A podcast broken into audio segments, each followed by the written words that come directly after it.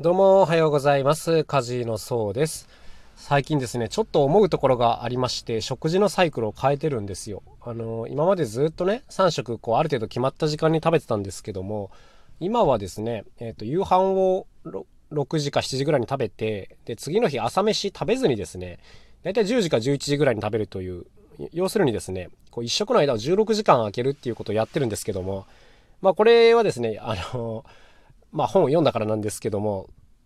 結構しんどいですね、こういうのってなんかあの、食事に対してこう制限をかけてこなかったのでね、今まで32年間生きてきて、一切かけたことがなかったので、こういうのって結構しんどいなと思いながらちょっと頑張っていたりします。どっちかっていうとね、痩せるというよりは、なんか胃腸を休めるっていう目的でやってるんですけども、いやー、僕にとってはこのルールは相当厳しい。毎日ラジオとか撮る方が全然楽。はい、こんなことを最近やってたりします。すいません、いきなり余計な話からしましたけども。えーとですね、また引き続きレコーディングをやっておりまして、えっ、と、何回か前のトークでもお話ししたんですけども、大表文明さんとまた一日こもって一緒にやっていたりしましたね。なんかね、こう、というのも、失敗じゃないんですけども、ちょっとあの、エピソードがあったので、今日はそれについてお話ししたいんですけども、もともとね、ある一曲をバラ撮りで撮る予定だったんです。バラ撮りっていうのは楽器をそれぞれ別々に撮っていくっていう感じなんですけども、一番最初にこうベース基本となる楽器を取って、まあ、それの上にこう全部当てはめていったんですね。でただその後にやっぱそのベースになってる楽器がですねちょっと修正をかけたいっていうことでいや修正をかけたらですねこう全部のバランスがちぐはぐになってしまって結局全部やり直しっていうこういう風になったんですよ。であの まあこれがあったから結構日数がかかってしまったんですけども、まあまあでもね、それができる環境で良かったなっていうところなんですよ。あの、微妙だなと思いながらね、世に出すのは良くないんで、あの、いや、ストップっていう時にね、あの、それがちゃんと言える環境であるっていうことは大事なことだなと思うんですけども、なんかこう、やっぱ音楽をやるときに、特にこのバラ撮りを撮る、やるときにね、この順番ってめちゃくちゃ大事だなっていうことを今回ね、改めて思わされました。まあこれってね、普通に生きてたらなかなか遭遇しない状況だと思うんですけども、こう、じゃあまずそもそもなんでバラ撮りをするのかっていう話があると思うんですね。音楽なんて一緒にせーので撮ればいいじゃんっていうふうに思うと思うんですけども、これにはやっぱり理由があって、こう、音源作品としてね、完成度を高めたいっていう時に、いろんな楽器をこう重ねるわけですけど、重ねるというか重なってるわけですけども、撮った後にですね、それぞれの音に対してこうバランスとか音色の調整をするっていうのが一般的なんですよ。うーんまあ例えばね生音でそもそもいい音を出してそれを録音するっていうのは基本中の基本なんですけども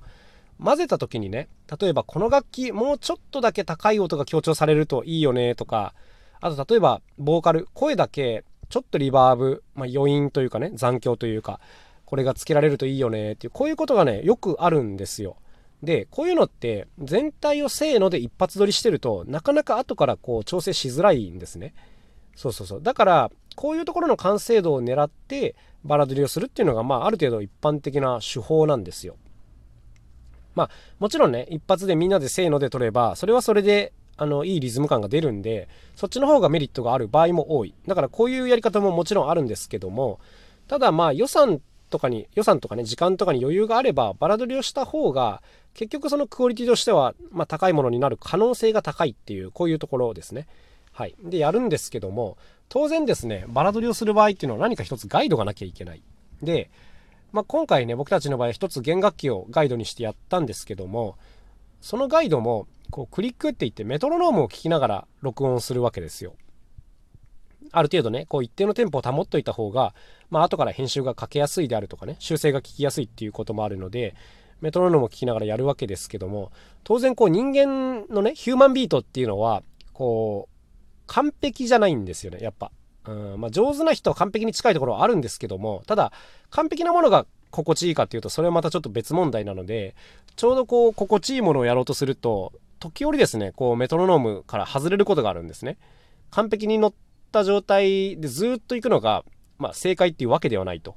うん、いう感じなんですけどもこういうまあうーん心地よさとのバランスで生まれた揺らぎっていうのがですね結局あの最終的に大きく影響してくるんですね。でこういう揺らぎを感じながら後から後からどんどん重ねていくと要するに最初に撮ったものをね直したらもう後から全部ずれちゃうってまあこういうのはね分かってもらえると思うんですけどもはいはいはい。あの まあまあこんなことが起きていたというそういう感じでございますね。うん、なんか、こういうのがあるとね、すんません、またちょっと咳込みながら撮ってます。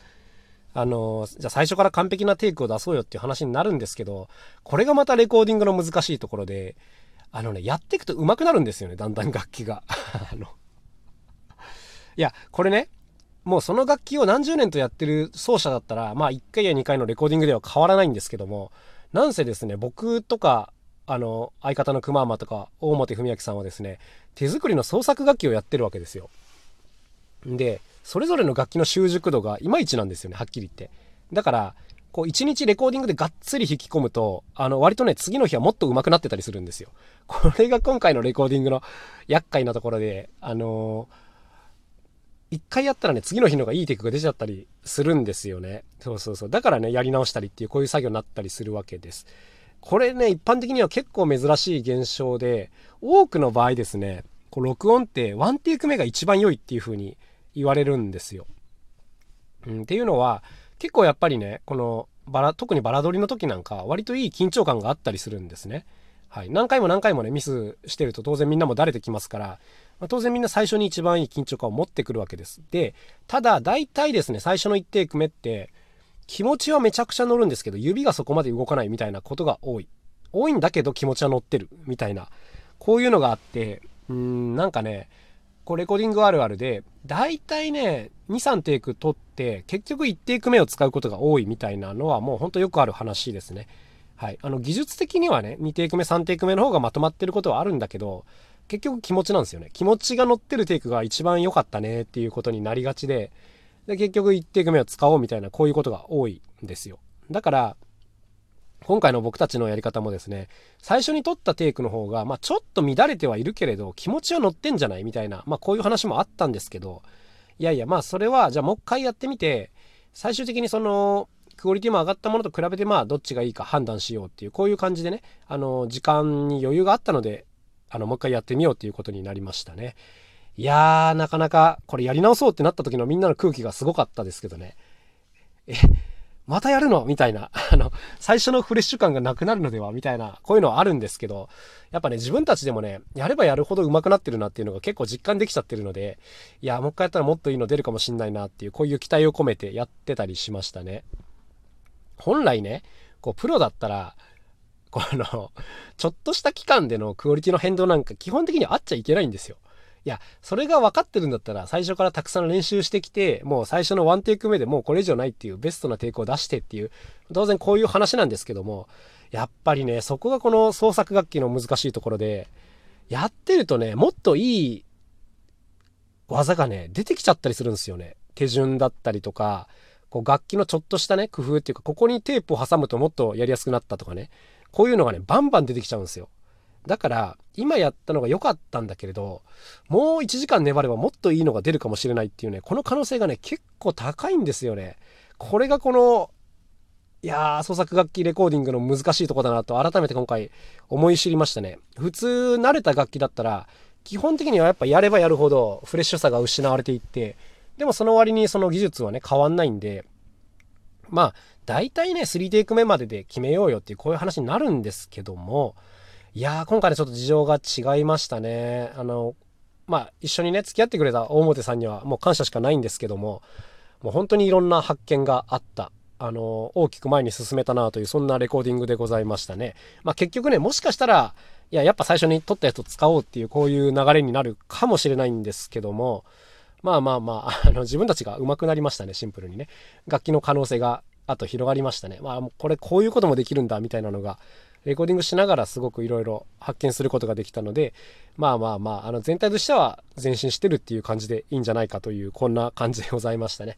いやー、レコーディングって面白いんですけど難しいなというこんなところでしたね。みんなで